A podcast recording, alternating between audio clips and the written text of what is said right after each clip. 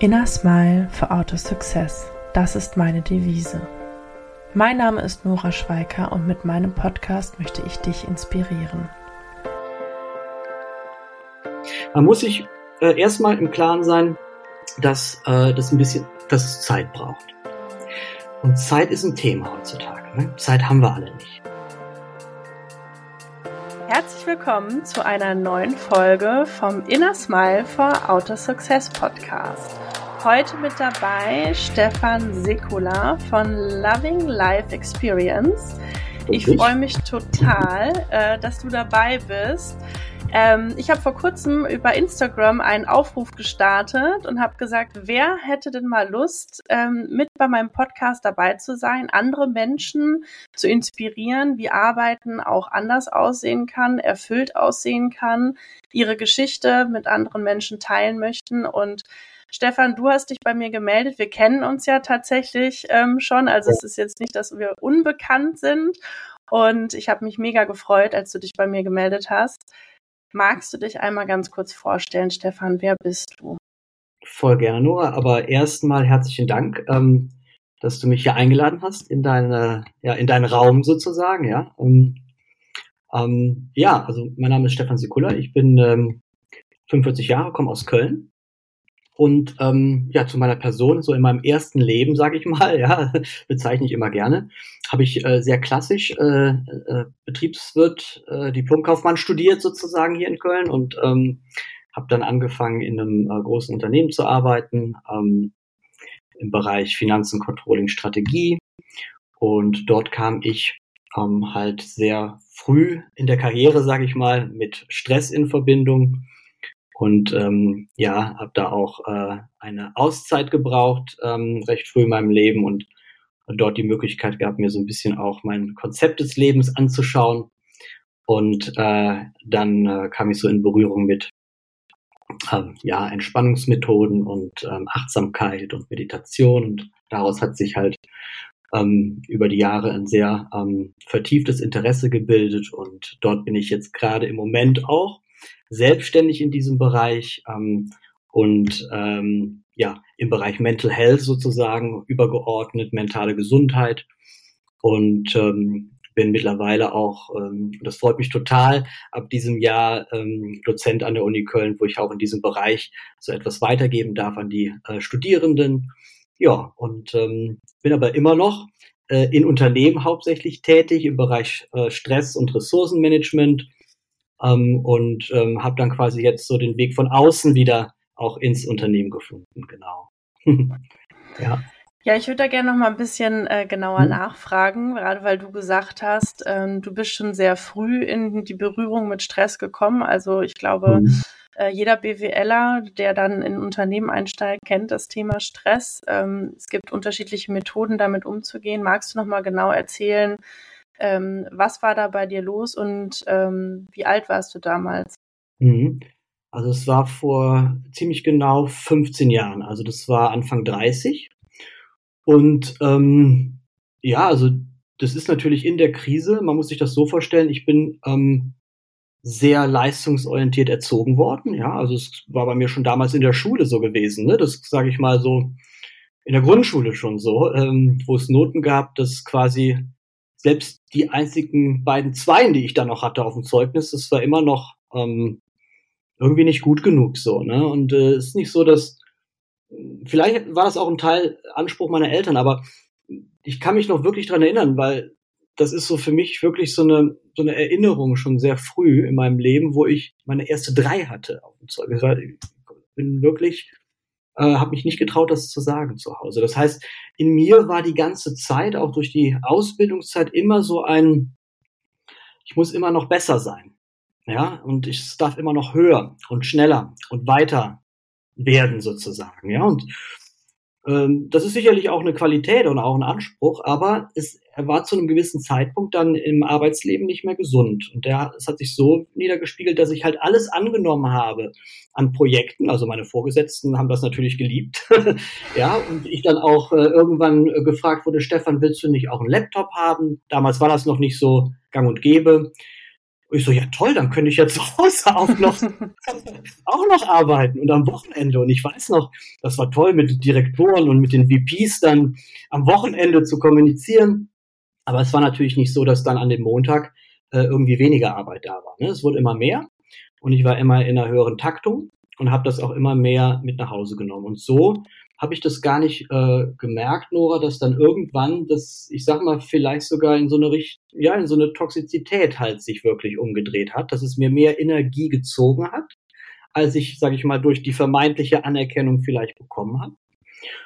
Und dann äh, ist es so gewesen, dass ich äh, wirklich ein Jahr lang äh, eigentlich, wenn ich da jetzt so rückblickend drauf schaue, im Grunde genommen ähm, schon sehr leer war von Energie. Aber da war natürlich so dieses Gesicht wagen wollen ja. und müssen. Ne? Weil man kannte mich ja so in dieser Leistungsorientiertheit, in dieser Taktung, der Stefan, der alles ähm, wegmacht, was er so bekommt. Ne? Und das heißt, ich habe es wirklich ein Jahr geschafft äh, das irgendwie aufrecht zu erhalten, dieses Bild. Aber habe schon gemerkt, bei mir hat sich das in Schlafproblemen halt gespiegelt, morgens früh aufgewacht, Gedankenkreisen, wie bewältige ich den Tag, wie kann ich diese Leistung halten. Das heißt, ich habe dann Arbeitszeit hinten dran gehangen, hat am Wochenende, ich habe eigentlich nur noch gearbeitet und das ist dann irgendwann in so einen, ich sag mal, Negativspirale eskaliert, so dass dann der Stecker in der Tat gezogen wurde. Also der mhm. Körper hat dann irgendwann äh, gesagt, okay, ich habe dir so viele Signale gesendet, Stefan. Ja, ähm, jetzt ist vorbei. So und dann ist es wirklich so, dass ähm, Burnout ist ja heutzutage sogar eine Diagnose, war damals noch nicht. Damals war es halt eine depressive Episode, ja, wo sich bei mir auch viele Ängste gezeigt haben, natürlich in diesem Zeitraum. Wie wird's weitergehen? Wer bin ich überhaupt? Was was ist richtig in meinem Leben? Wie mache ich weiter? Und dafür hatte ich, dazu hatte ich dann Zeit. Ne? Also ich ging raus, äh, wirklich sechs Wochen. Das ist dann ähm, sehr akut gewesen. Normalerweise beginnt man eigentlich mit der Psychotherapie und arbeitet das dann so ein bisschen auf. Und bei mir war es aber sehr akut und ich ging direkt in einen psychosomatischen Aufenthalt sozusagen. Ne? Und hatte dort aber die Gelegenheit, ähm, ein bisschen mich besser kennenzulernen. Ne? Ja. Also erstmal musste der Körper wirklich sagen, jetzt ist Ende Gelände und Du Voll. musst, du musst jetzt eine Pause machen.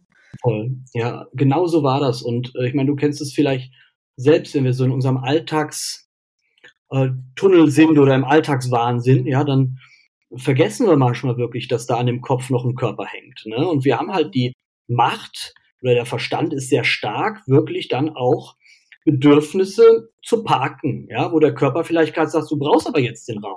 So, ne? Und da war ich Meister drin. Ich hatte schon immer einen Plan oder auch, da war so eine Intuition in mir, ein Bauchgefühl, was mir schon gesagt hat, nee, nee, jetzt ist es aber, du musst jetzt mal. Ne? Und dann habe ich aber immer wieder auch andere Möglichkeiten gefunden, äh, dem wieder, äh, sage ich mal, zu widersprechen. Und das habe ich, auch wenn es natürlich in der Krise, es war natürlich wirklich, ich sage es auf gut Deutsch, es war richtig beschissen, ja, weil hm. mein Ego zu der Zeit, was ich natürlich ähm, die, diese Kraft aus dieser Leistungsorientiertheit und der Anerkennung gezogen hat, ja, das brach in sich zusammen, ja. Und dann hatte ich so, äh, also mir ging es ja schlecht, es war offensichtlich, ja. Also es hat sich im Magen wieder gespiegelt, Kopfschmerzen, Schlaf war nicht mehr in Ordnung, ähm, Essen war nicht mehr so ähm, regelmäßig, ne? Geraucht, also alles so Kompensationsmechanismen auch. Und ähm, äh, gleichzeitig bin ich aber auch ein Typ, und das war, glaube ich, dann in dem Moment auch eine Stärke, äh, die ich in dieser vermeintlichen Schwäche entdeckt habe, mich auf die Situation einzustellen und zu sagen, okay, ja, es ist jetzt so, wie es ist. Schau, was du hier raus für dich lernst, sozusagen. Ja, und für mich war das wirklich ähm, äh, ein Gamechanger damals, ja, obwohl es sich scheiße angefühlt hat und ich auch immer noch so Gedanken hatte, ja, wir machen jetzt die ganze Arbeit. Ja, so, ne? Und dann war das ziemlich schnell klar, dass das in einem großen Konzern schnell verteilt wird. Und dann kam der nächste Glaubenssatz, ja, aber die armen Kollegen, ja, also jetzt müssen die meine Arbeit machen. Und, und mir ging's total schlecht, ja. Also da war immer noch nicht so ein Selbstverständnis, naja, ich brauche jetzt auch mal Zeit für Heilung oder für Gesundwerden sozusagen. Und ähm, äh, da bin ich aber sehr angedockt und fand es total interessant dann, analytisch erstmal, also kognitiv zu verstehen, wie bin ich denn, also wie ist es denn dazu gekommen? Welche, ich sag mal, inneren Antreiber sind denn in mir, ja, die vielleicht äh, in, sich in eine Richtung entwickelt haben, die dann nicht mehr so gesund waren. Wie zum Beispiel, ich nenne es immer gerne auch äh, jetzt, wenn ich mit Klienten arbeite, der Perfektionismus. Mhm. Ja, der Perfektionismus ist bei mir sehr ausgeprägt. Ja, das heißt, er ist nicht 100 Prozent, sondern 150. Und 150 bedeutet, wenn du eine riesige To-Do-Liste hast, du kannst sie dann nicht mehr bewältigen. Und du bist in einem ständigen Druck und in einer ständigen Überforderung, weil der Anspruch an dich so hoch ist. Meine Vorgesetzten hatten nie den Anspruch. Ne? Die haben immer gesagt, Stefan, du musst gucken, 80, 20 genügt manchmal. Und dann machst du auch mal Fehler, in Ordnung. Aber nein, Fehler nicht so gut. Ne? Und, und dann habe ich einen zweiten Glaubenssatz entdecken dürfen, der mir so beigebracht wurde, sicherlich auch in meiner Kindheit oder in meiner Biografie, ist es halt wirklich allen recht zu machen. Okay. Und das ist natürlich eine explosive Mischung, ja. Perfektionismus und es dann auch allen recht zu machen, insbesondere mir selbst. Das äh, führte dann natürlich, wenn das die ganze Zeit unbewusst läuft, äh, natürlich in, zu einem enormen Energieverlust. Und deswegen hatte ich dann in diesen sechs Wochen Zeit, mich da wirklich auseinanderzusetzen, das zu verstehen. Und das hat mich irgendwie gepackt, mich selber besser kennenzulernen. So. Ne? genau. Ja, ich meine, gut, in unserer leistungsorientierten Gesellschaft, ich glaube, ähm, also ich, wenn du so erzählst, ich sehe mich äh, zu 100 Prozent in dem, was du erzählst. Ich kann das total nachempfinden. Ich bin auch extrem leistungsorientiert. Und als ich das dann auch irgendwann verstanden habe, was steckt eigentlich dahinter? Ne? Also dieses, ähm, sage ich mal, jeder Mensch möchte Liebe und Anerkennung haben. Und es gibt halt verschiedene Formen. Es gibt ja auch Menschen, die zum Beispiel anderen Menschen extrem gerne helfen und darüber ihre Liebe und Anerkennung bekommen. Und wir sind nun mal die leistungsorientierten Menschen und ähm, packen immer noch mal einen drauf äh, und ähm, es reicht aber irgendwann nicht mehr. Ich finde das, also ich, das Gefühl kennst du bestimmt auch, mhm. dass mhm. immer noch mal das Gefühl zu haben, ich muss doch noch mal mehr machen, weil ja. es so irgendwann immer kürzer die Abstände werden, dass diese Anerkennung auch irgendwie so ausreicht. Ne? Absolut. Und du hast es ja gerade auch noch mal ähm, wirklich so das Wort Selbstliebe. Also mhm. Also, war nicht in meinem Wortschatz, ne? Oder auch Fürsorge sozusagen, Selbstfürsorge, ja. Und äh, und das ist auch ein großes Wort, Selbstliebe. Ne? Also mhm. das sagt man schnell, ne? Ja, oder oder vor allen Dingen rät man das schnell auch vielleicht guten Freunden oder Freundinnen, wo man sieht, okay, die haben gerade eine stressige Zeit da habe ich in mir entdeckt, Mensch, ich bin unheimlich gut da drin, ähm, anderen wirklich gute Ratschläge zu geben, aber dann in dem Moment selbst für sich das irgendwie diesen Raum zu nehmen. Und nee, das war immer so hinten rangestellt sozusagen. Und du hast es auch angesprochen.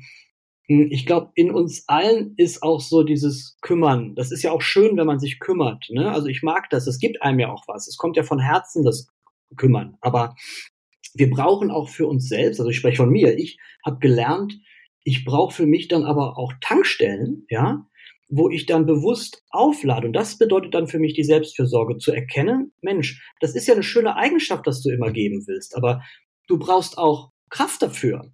Und mhm. ähm, dann ist es auch völlig in Ordnung, wenn du dir den Raum nimmst. Aber da sind halt oft Gedanken oder da ist ein Mechanismus, der sehr antreibt, dann, wenn man sich den Raum vielleicht teilweise sogar einfordern muss, durch Grenzen setzen, ja, dass man dann glaubt, die anderen lieben einen nicht mehr so. Ja, oder man verliert an Wertschätzung oder sowas. Und das ist eigentlich, muss man mal sagen, voll paradox, weil im Grunde genommen, ich sorge doch gerade für mich selbst, dass ich gesund mhm. bleibe, dass ich ausgeglichen bin, dass ich der Stefan bin, der auch wieder geben darf mhm. und will und kann. So, ne? Und ähm, ja, das ist spannend, was so mental einfach an Konditionierung oder vielleicht an Bewusstseinsvorgängen abläuft, äh, denen wir vielleicht oder die teilweise unbewusst sind. Und das fand ich spannend, die ins Bewusstsein zu heben. Das heißt noch nicht, also bis heute, dass die weg sind, das ist auch nie mein Ziel gewesen. Ein Lehrer hat mir mal gesagt, Stefan, das sind ja Eigenschaften, die haben sich einfach bei dir entwickelt. Und da habe ich mich sehr mit beschäftigt, auch neuronal. Wie haben die sich quasi neuronal einfach etabliert bei dir? Es geht nicht darum, die abzulehnen. Es geht darum, eher eine andere Gewohnheit mit ähm, oder neu aufzubauen, neu, neue neue Spuren zu entdecken, ja, die dann wieder zu einer anderen Gewohnheit werden. Und das ist für mich Potenzialentfaltung, weil darum geht's auch in meiner Arbeit. Weil mhm. was passiert, wenn ich neue Möglichkeiten entdecke? Ähm, ja, ich habe einen größeren Entscheidungsraum. Vielleicht in Situationen, wo ich vorher immer bestimmt entschieden habe, was mich aber vielleicht unbewusst viel Energie gekostet hat. Da ist auf einmal, da sind auf einmal mehr Möglichkeiten für mich. Und ich kann bewusst entscheiden, okay, gehe ich jetzt den Weg, der mir Energie kostet? Ja, das ist im Arbeitsleben oft so. Ne? Ich meine, da würdest du mir wahrscheinlich bestätigen. Wir spielen, wir schlüpfen auch in Rollen, die sind professionell, die erfüllen wir, ja. Und das ist doch völlig in Ordnung. Das ist ja menschlich. Das ist, das gehört ja dazu. Aber wie ist die Dosierung und wie gehe ich bewusst in diese Rolle rein? Für mich war die depressive Episode oder der Burnout oder auch immer jetzt, wenn ich mal wieder in, in, eine, in eine Schwankung gerate, das ist ja nicht weg, dann habe ich vielleicht wieder zu lang, da gucke ich immer drauf, habe ich da zu lang eine Rolle gespielt? War ich da zu lange jemand, der nicht authentisch war? War ich da wieder einer, der sich selbst so ein bisschen ähm, ja ähm, veräppelt hat, ja, oder zu wenig Räume eingeräumt hat? Und das finde ich spannend. Und das ist so mhm. auch in der in der Arbeit mit ähm, Unternehmen, aber auch mit im privaten Sektor oder jetzt auch im Bildungssektor interessant. Vielleicht noch ein Satz dazu, weil äh, das freut mich wirklich sehr, dass ich dort andocken darf in der Lehre oder in der Bildung, weil das natürlich entscheidende mh, hm, oder entsch ja entscheidende äh, Punkte sind im Leben für Menschen. Entscheide ich mich jetzt nur aus dem Kopf oder lade ich auch das Herz bewusst mit ein? Das Herz ist immer sehr leise, aber spricht mit dir die ganze Zeit und okay. es ist schön so aus dem Herzen heraus, natürlich auch aus dem Verstand heraus, aber dass beides so einhergeht mit einer Entscheidung, die ich ja so fürs Leben jetzt auch treffe, für den großen nächsten Schritt, ja, der nach dem Studium ja oder nach der Ausbildung ansteht. Ja. Du hast jetzt gerade eben auch gesagt, ähm, so zum Thema, ich nenne es jetzt mal Muster, ne, dass man ja. das auch neuronal, dass man das ähm, durchbrechen, also ich nenne es jetzt mal auch durchbrechen kann. Mhm. Ähm, hast du da vielleicht mal ein Beispiel? Du hast auch eben gesagt, dir ist es schwer gefallen, Grenzen zu setzen. Wie schafft man es zum Beispiel auch da, ein Muster zu durchbrechen und du kannst auch gerne ein anderes Beispiel nehmen, aber ich mhm. finde, dieses Thema Grenzen setzen ist ja, glaube ich, auch was, was gerade so leistungsorientierten Menschen extrem schwer fällt im Job, ne, mhm. ne, zu sagen, so, okay, und jetzt ist hier die Grenze. Ja. Ähm, wie, wie kommt man da raus, dass man dann auch einfach wirklich auch da, sage ich mal, klar wird und ähm, vielleicht das auch als, als neue Eigenschaft irgendwie bei sich etablieren kann? Mhm.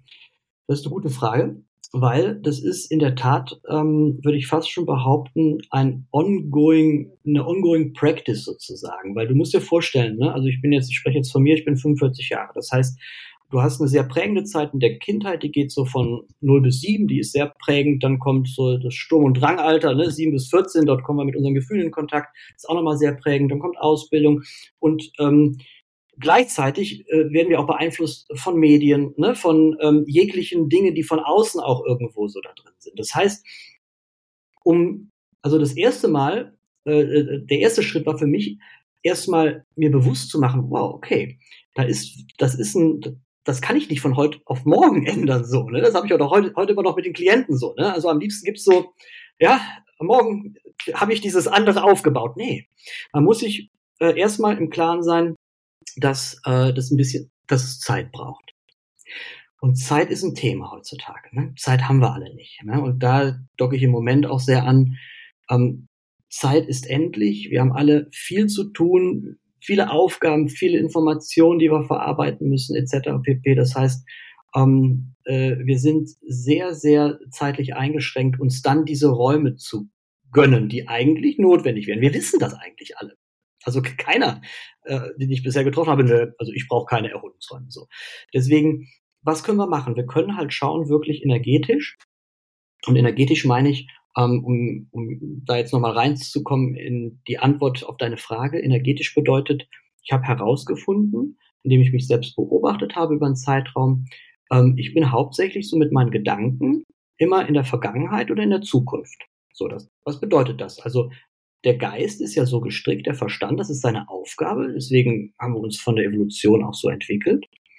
Ähm, der ist so gestrickt, dass er den ganzen Tag uns Lösungen präsentiert, um uns zu beschützen eigentlich. Ja, also da sind Unwägbarkeiten und der kreiert Lösungen. Und was er halt macht ist, und das ist ja, würde ich auch so machen, wenn, wenn ich da oben drin wäre, ja, der guckt halt, okay, wo kann ich Informationen so aus meinen Erfahrungen, wo hat der Stefan jetzt Erfahrungen gemacht, wo ich schnell diese Lösung zusammenbauen kann sozusagen. Also er geht auf vergangenheitsorientierte Daten zurück sozusagen.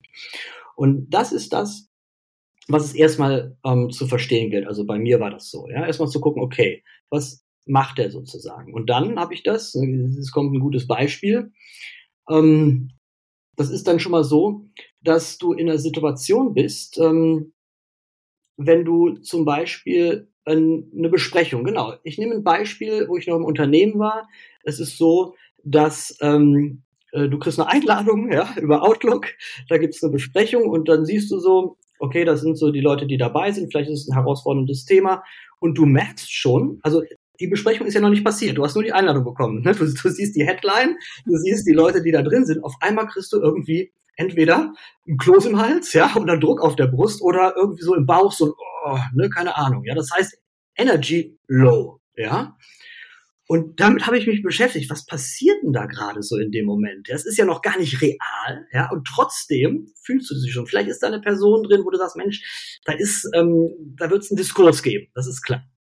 So, und jetzt kommt es drauf an, wie du damit umgehst. Ja, das heißt, du kannst natürlich in einem professionellen Kontext jetzt nicht sagen, in einer Auseinandersetzung, in einem ähm, äh, in dem Meeting kannst du natürlich auch eine Grenze setzen, aber das ist manchmal ja dann nicht förderlich, wenn du Abteilungsziele hast, Unternehmensziele hast, kannst du machen, ist aber wie gesagt dann, man muss irgendwie einen Konsens finden sozusagen. Ne? Das heißt, was ich dann so gemacht habe, ist, wie kann ich denn überhaupt mal für mich eine Herangehensweise an diese Thematik finden, um dann im Gespräch sozusagen mit der Person oder mit der Situation ähm, förderlich umzugehen sozusagen. Ja, und dann kann es durchaus sein, dass ich ganz anders an eine Gesprächsführung herangehe oder eine Planung für ein Meeting, das ganz anders eröffne sozusagen. Ja, und ähm, das ist jetzt sehr spezifisch. Also ich habe das dann damals gemacht dass ich in der Tat äh, mich dann nochmal dieser Situation ausgesetzt habe, weil ich wurde eingeladen, um das mal weiterzuspielen. Und äh, dann habe ich offline mit der Person mal Kontakt aufgenommen und habe gesagt, so pass mal auf, beim, mir, mir geht's manchmal immer so, ja, ich meine, habe ich gesagt so, ne? ich weiß so, fühlst du das auch, dass wir da so eine Grundspannung haben und so, ne? Und ähm, dann auf einmal war irgendwas geöffnet. Ja, ich habe aber gefühlt, dass ich das mit der Person machen kann. Das muss man auch erstmal herausfinden. Ne? Einige würden vielleicht auch abblocken, das muss man auch äh, akzeptieren. Aber die war offline, ja, ich spüre das auch und ich spüre auch, dass da Potenzial verloren geht, ja, allein weil wir da irgendwie eine Spannung haben.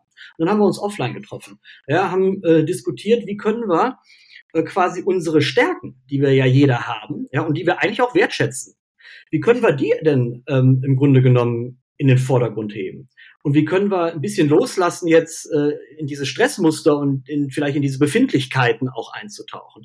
Und dann haben wir in der Tat, das war ein Projekt damals, dann haben wir in der Tat äh, das ganz anders aufgezogen, äh, so dass ich dann auch mal ähm, von mir aus eingeleitet habe, obwohl er, er kam, äh, das, das war aus dem ich war ja im Controlling, also ähm, war immer der, der letztendlich so die Kosten minimieren wollte. Es war ein Ingenieur, der halt natürlich sein Design sozusagen ähm, äh, äh, umsetzen wollte.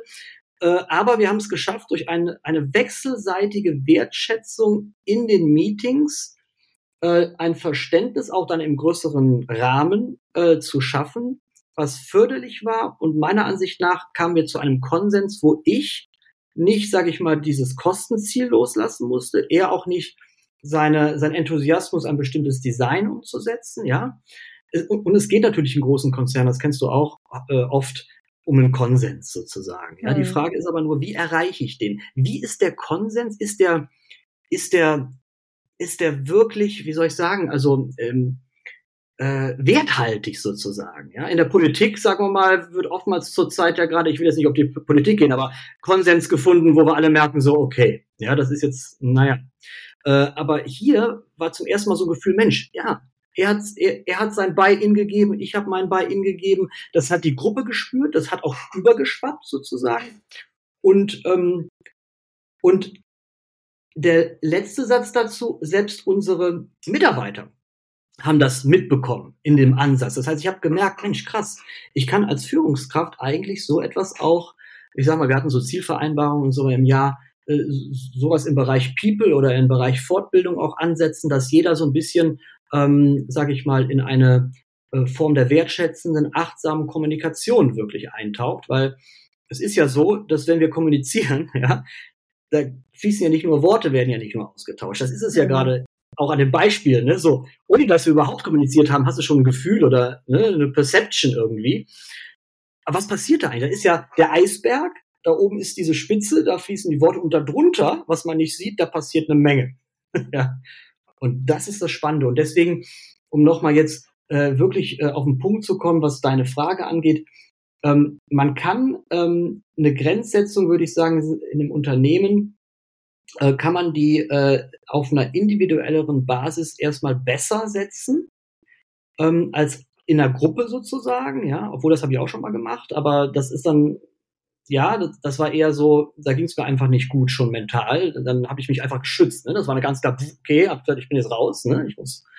Ne? Aber ansonsten einfach äh, nicht denken, es ist eine Schwäche, ja, jetzt das eins zu eins zu suchen und vielleicht sogar auch über ein Gefühl zu sprechen, mhm. ja, weil da finde ich liegt auch die zukünftige Marschrichtung oder jetzt die zukünftige große Chance in der Führung oder auch äh, in, der, in, äh, in der Kreation von Unternehmenskulturen, dass Empathie, Wertschätzung, Servant Leadership sozusagen, ja, also eine Art dienende Führungskultur sozusagen. Und das bedeutet, für die Führungskraft zu schauen, wo, welche Ressourcen sind in meinem Team, ja, und einen, einen Raum zu öffnen, dass eine wertschätzende, aber durchaus auch ähm, konstruktiv, ähm, äh, konstruktive, ähm, äh, keine destruktive, also konstruktive Kommunikation stattfindet. Und durch diese Öffnung passiert total viel, weil Mitarbeiter an Druck verlieren sozusagen. Und dadurch, dass Druck verloren geht, gehen die Scheuklappen so ein bisschen auseinander. Das heißt, werden, es passiert Kreativität, es passiert wieder mehr Produktivität. Das ist wunderbar. Und da ähm, gehe ich im Moment auch wirklich, ähm, was meine Selbstständigkeit angeht, in die Richtung zu schauen, wie können wir zukünftig uns aufstellen, ähm, einzeln, also personenzentriert, aber auch unternehmenszentriert, dass wir ähm, ja einfach ähm, mental fit uns den Herausforderungen stellen, denen wir begegnen werden in der Zukunft. Und da werden welche kommen. Also ich glaube, ich, ich glaub, das steht mir schon. Ne? Ja, ja, ja, ja, absolut. Also ich, wenn ja. ich das immer so sehe, also ähm, ich, ich finde es total, also ich habe jetzt gerade total fasziniert äh, zugehört und es sind so viele mhm. Gedanken, die gerade durch meinen Kopf gehen, aber was ich auch nochmal so mitnehme, ist ja, ja, dass es im Grunde genommen, was du auch sagst, dass jeder erstmal bei sich selber anfängt ja. und erstmal bei sich eigentlich reinschaut und dass sich dadurch schon ganz viele Sachen dann auch, auch auflösen können, weil das, was du ja auch gesagt hast jetzt in dem Beispiel, ist ja eigentlich erstmal, dass du bei dir geguckt hast, was ist da eigentlich? Mhm. Da ist dieses Gefühl, Thema Gefühle waren ja ganz lange und würde ich auch sagen, sind immer noch nicht im Business-Kontext eigentlich erlaubt, ne? weil man ja. hat ja zu funktionieren und zu leisten ja. und ähm, Vielleicht kannst du da noch mal auch ein bisschen auf mhm. deine Arbeit eingehen, weil mich würde noch mal interessieren.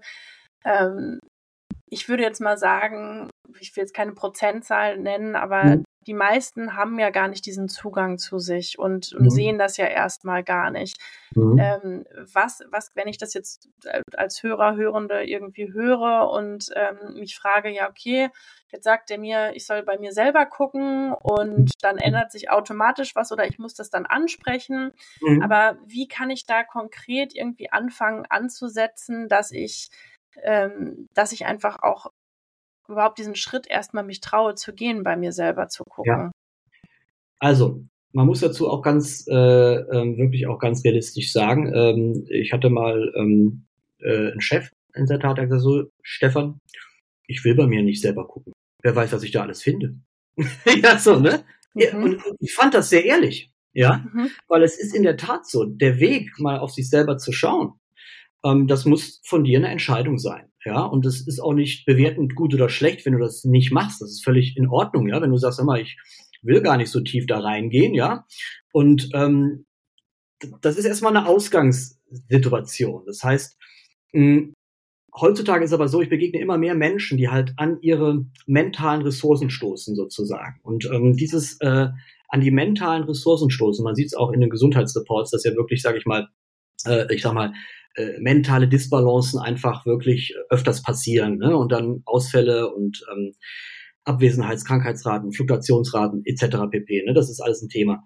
Und äh, das ist schon ähm, eine persönliche Entscheidung, will ich das oder will ich das nicht. Was meine Arbeit angeht, ist das ein sehr ehrliches Gespräch mit den Mitarbeitern. Ein Beispiel.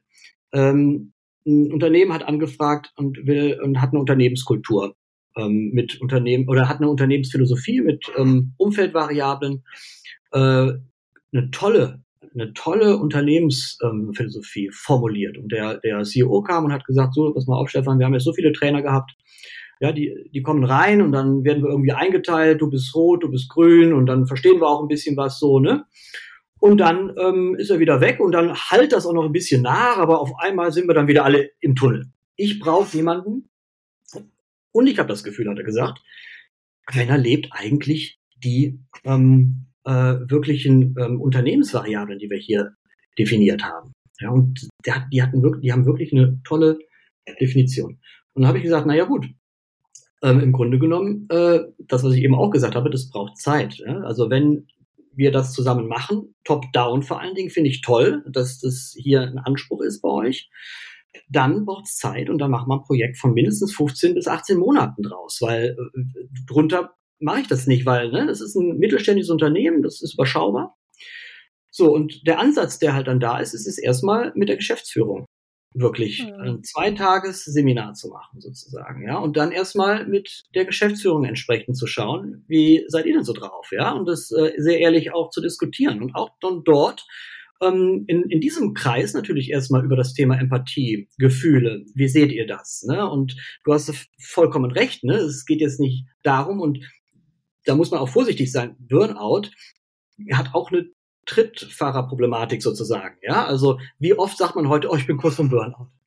Ja, mhm. ja das passiert ja schnell. Ist, und dann kann der Chef denken, ja, ist das jetzt eine Drogenscheiße? Fällt er jetzt nicht so, ne? Also äh, wir haben auch beide Seiten, die wir beleuchten müssen sozusagen. Und äh, mein Ansatz ist das dann mit der mit den mit den Führungskräften wirklich zu diskutieren. Wie finden wir einen einen guten Ansatz? Ähm, äh, das ins Unternehmen auszurollen. Ja, und äh, das erarbeite ich immer mit der Führungsebene gemeinsam. Das ist immer eine gemeinsame Erarbeitung. Natürlich bringe ich da meinen Handwerkskoffer mit und meine Impulse und meine Ideen dazu. Und dann geht's, sage ich mal, auf die nächste Ebene. Sagen wir mal, ähm, Teamleiterebene wäre dann da direkt sozusagen. Ja, und dann ähm, gehe ich einzeln mit den Teamleitern ins Gespräch. Und dann kann es durchaus ja kommen zu so sehr individuellen Einschätzungen zu, sage ich mal, möchte ich was herausfinden äh, äh, zu, zu meiner Persönlichkeit. Ja, aber wo ich immer andocke und merke, ist, ist ein grundsätzliches Interesse bei den Menschen, ähm, doch etwas über, über ihre Ressourcen zu erfahren, weil es ist, die meisten kennen die ja auch. Aber damit bewusst in Kontakt zu gehen, ist wirklich nochmal was anderes. Genauso wie mit den Stressoren. Die können bewusst sein oder unbewusst. Und wenn ich mir die bewusst mache, dann ist das schon mehr als die halbe Miete, Nora, weil dann kann ich die nicht mehr unbewusst machen, ja. Und dann äh, beginnt auch ein Interesse, ein ganz natürliches Interesse, was auch im Menschen verankert ist. In der Evolution wollen wir uns weiterentwickeln. Und zu dieser Weiterentwicklung gehört auch ähm, zu schauen, na ja, wie kann ich mich denn ähm, sag ich mal, mental fit halten, um auf entsprechende Herausforderungen in Zukunft zu reagieren. Und da finde ich gerade jetzt an dieser Stelle wichtig zu sagen, wir werden uns viel mehr anpassen müssen in Zukunft. Ne? Ähm, diese ganze künstliche Intelligenzgeschichte, die ähm, beginnt ja jetzt schon mit einem Momentum sich zu entwickeln, wo ja viele Unternehmen sich Gedanken machen ne? und auch Mitarbeiter spüren, oh, äh, ja, das stimmt. Ne? Und nehmen wir das Beispiel äh, ChatGPT, weil das einfach äh, ein Thema jetzt ist in der, in der, in der intersektoralen Betrachtung. Ähm, ich bin immer ein Freund davon, Möglichkeiten zu sehen. Ja, und ich sehe KI, wenn da ethische Grenzsetzungen sind, etc. pp., dann kann uns das Arbeit abnehmen. Ja, und wir haben dann mehr Raum. Wir haben mehr Raum, ja, dann wirklich in eine wertschätzende, in eine äh, transformationale Führungskultur, und das ist nichts anderes als eine bewusste Führungskultur, uns zu bewegen, wo wir quasi dann wieder viel mehr auf, sage ich mal so, ähm, Ressourcen auch zugreifen können, weil wir da nicht mehr in diesem Stress, in diesem Daily Hustle Modus sind, ja. Das heißt, um nochmal den Bogen zu bekommen zu dieser Firma, so gehe ich sukzessive vor, wirklich dann auf Mitarbeiterebene dann auch zu schauen und am Ende zu gucken, so guck mal, du hast ja wirklich einen bunten Blumenstrauß an wirklich tollen Menschen, die ähm, alle ihre ähm, alle ihre Ressourcen ähm, mitbringen. Und deine Aufgabe ist es jetzt als Führungskraft, das zu orchestrieren, ne, zu dirigieren sozusagen. Und das begleite ich dann über einen längeren Zeitraum, weil das braucht ja Zeit, damit sich das setzt sozusagen. Ne. Das ist dann nicht so, dass ich sage, okay, jetzt wisst ihr Bescheid und viel Spaß beim Dirigieren. ja, nee. ja, weil das ist einfach so, ne? Es ist so eine, wie so eine Prozessbegleitung. Das ist ja eigentlich auch nichts Neues, ne? Nur aber jetzt halt äh, nicht auch, ich sag mal jetzt nicht technisch, sondern eher eine mentale ähm, Prozessbegleitung sozusagen. Und das finde ich total spannend und da, da tauche ich auch richtig rein und das ist auch so wirklich, das spürst du vielleicht auch, da bin ich total enthusiastisch, weil ähm, das auch so ein Stück weit meinen Weg einfach widerspiegelt. Mhm. Ich ich muss da nichts spielen. Ich lese das nicht aus dem Buch ab. Ja, das, das sind alles na, natürlich lese ich auch Bücher, ja, und bild mich da weiter, um das insbesondere auch neurowissenschaftlich zu erklären. Ähm, aber viel ist da auch einfach aus aus einer eigenen Erfahrung heraus. Und da dock ich an, weil ich dann authentisch bin. Das spüren die hm. Mitarbeiter oder Menschen. Ja, klar. Naja, das ist ja, ist ja logisch, gerade wenn du ähm, selber gelernt hast, damit umzugehen, dann hast du ja auch eine Methode gefunden, ne? wie, wie es auch letztendlich praktisch umgesetzt werden kann. Und ähm, vielleicht einen ganz kurzen ja. Einblick, weil du, weil du sagtest Methode und ich weiß, wir müssen so ein bisschen auf die Zeit gucken. Ja, alles gut. Alles ist auch, ja. ähm, äh, ähm, die Methode ist eine, ein wichtiger Ansatz. Weil wir ja keine Zeit haben, habe ich für mich entdeckt, nicht jeder dockt an einer bestimmten Entspannungsmethode an. Vielleicht ist Entspannung auch gar nicht deine Tankstelle. Vielleicht ist es ja Aktivität. Ja. Und dann gebe ich immer gern das Beispiel, wenn ich laufen gehe, früher war das so, heute auch immer noch, dann kann ich laufen gehen, indem ich ne, die Uhr anziehe und mich selbst schlagen will. Ja, dann kann ich laufen gehen, um was durchzudenken. Die Erfahrung habe ich auch gemacht, weil Cortisol wird reduziert. Am Ende ist es oftmals passiert, dann sage ich ja mega, ja, ich hab's. Dann habe ich mich noch nicht mal geduscht und habe das noch schnell irgendwie so aufgeschrieben, so, weil das dann noch so frisch war. Und dann gebe ich aber immer gerne noch mal eine dritte Perspektive. Wir können auch einfach mal laufen und so die Umgebung wahrnehmen. ja, und wenn dann eine Sonne ist, ne, dann, oh, wir spüren diese Wärme. Und vielleicht ist es gerade schön und wir halten mal an. Oh, und setzen uns mal auf eine Bank oder so. Äh, ne? Weißt, was ich meine? Einfach mal so aus dem, aus der Gewohnheit raus und was anderes irgendwie entdecken und kennenlernen. Und ich habe mich ja viel weitergebildet im Yoga-Bereich, äh, Atmung, Meditation, äh, Klangtherapeutisch und so weiter. Und ich habe da für mich so, eine, äh, so einen Ansatz entwickelt, wo ich mir immer anschaue, was braucht der Mensch? Ich will dir nicht irgendeine Tradition überstülpen, wo du vielleicht gar nicht erst reinkommst, sondern lass uns gucken, was ist schon da und was bist du vielleicht bereit, mal Neues auszuprobieren. Und das ist spannend, weil ne, da, da docken dann viele an und dann ähm, ist es nämlich nicht so, dass du dich irgendwie hinsetzen musst und die Augen schließen und dann ist eine Kerze an und meditieren äh, ist dann so in deiner Vorstellung, dass die Gedanken weggehen, sozusagen, weil die kommen dann erst recht. genau.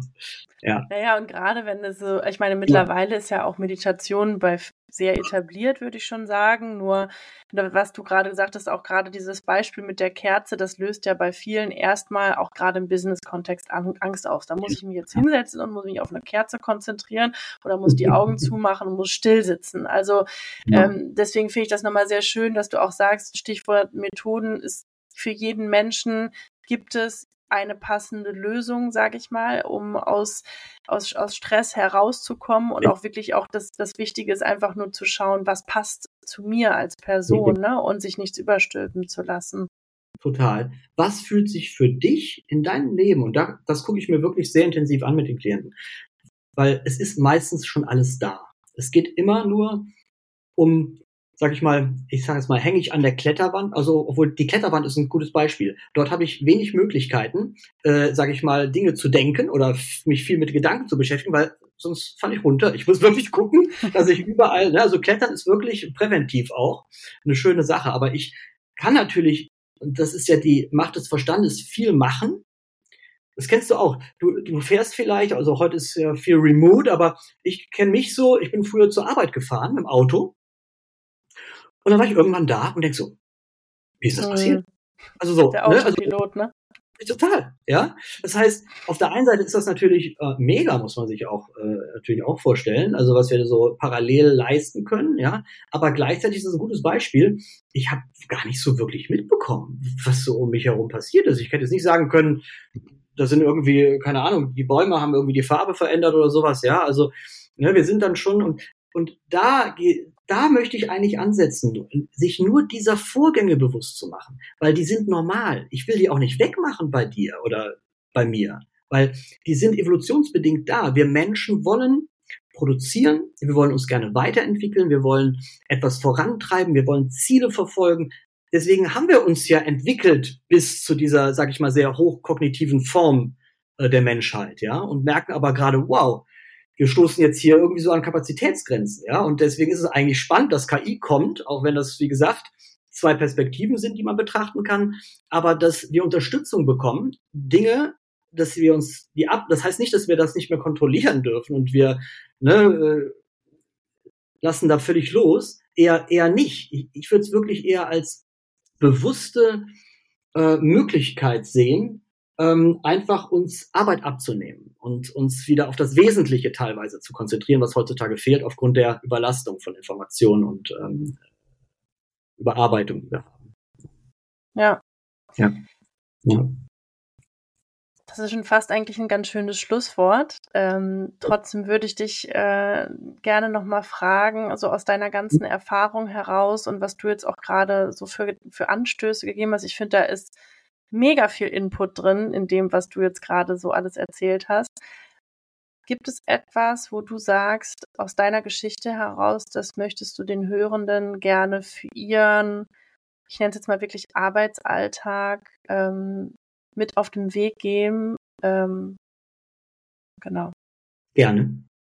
Mentale Gesundheit ist genauso wichtig wie körperliche Gesundheit. Wenn du einmal im Jahr zum Arzt gehst, machst ein Blutbild, der Zinkwert stimmt nicht, dann versuchst du den Zinkwert irgendwo anzupassen. Sorge auch für dich und deine mentale Fitness, indem du einfach äh, dir mentale Entspannungsräume äh, einrichtest. Genauso wie du das auch für deinen Körper tust, äh, Sport treibst, dass halt auch der Geist ähm, ja wieder aufladen darf und äh, gesund bleiben darf. Das möchte ich gerne geben, weitergeben in die Runde und in deine äh, Hörerschaft sozusagen, genau. Sehr schön. Ja, ich finde äh, find auch nochmal, dass es schön, ähm, dass du sagst, äh, du darfst deinem, deinem mhm. Geist. Ne? Also ich glaube, das ist ja auch bei ja. vielen, dass man sich erstmal die Erlaubnis dafür gibt. Ähm, Voll. Und das braucht manchmal Zeit. Das braucht ja. wirklich manchmal Zeit, ne? Weil das ist das, was ich äh, eben auch gesagt habe, wir kommen schnell in so ein Müssen. Weil wir halt so leistungsorientiert sind, auf einmal machen wir eine Achtsamkeitspraxis, aber die müssen wir machen. Dann machen wir die ein, zwei Tage nicht und sagen dann, aber am Freitag, da mache ich den ganzen Tag Achtsamkeit. Ja? Dann gehe ich erstmal Wellness, dann gehe ich in den Wald, ja, dann äh, mache ich die Kerzenmeditation. ja, du weißt, was ich meine. Und dann sind wir eigentlich im Stress.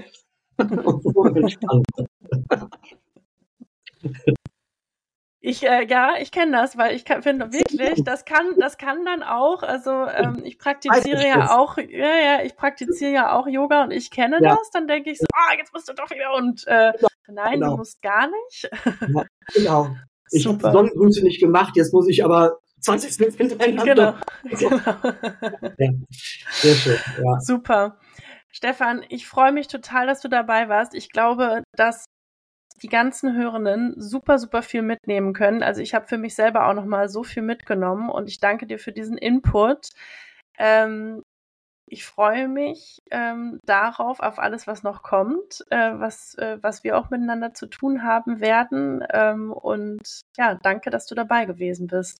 Ich bin total begeistert, Nora. Ich danke dir für die Einladung und ähm, dieser ähm, äh, Inner Success und Auto Smile ist ja genau das eigentlich im Kern, worum es geht sozusagen. Ne? Weil das ja. passiert natürlich diese, dieses, ähm, ähm, also dieses, die, diese Verbindung und das Erfolgreichsein auch mit, ähm, ja, ähm, mit ein bisschen Selbstfindung zu tun haben darf, sozusagen, genau.